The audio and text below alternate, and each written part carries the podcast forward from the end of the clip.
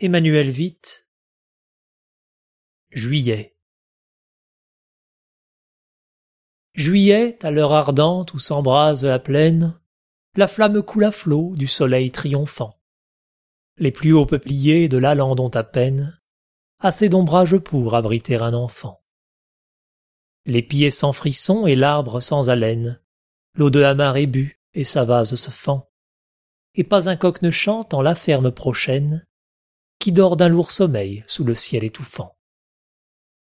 Le laboureur a fui le sillon qui brasille, tout semble inerte, à peine un vif lézard frétille, dans la haie où les bœufs, libérés du travail, et suivis par les saints tourbillonnant des mouches, pour écarter les temps aux piqûres farouches, enfoncent en bavant leurs mufles et leurs poitrails.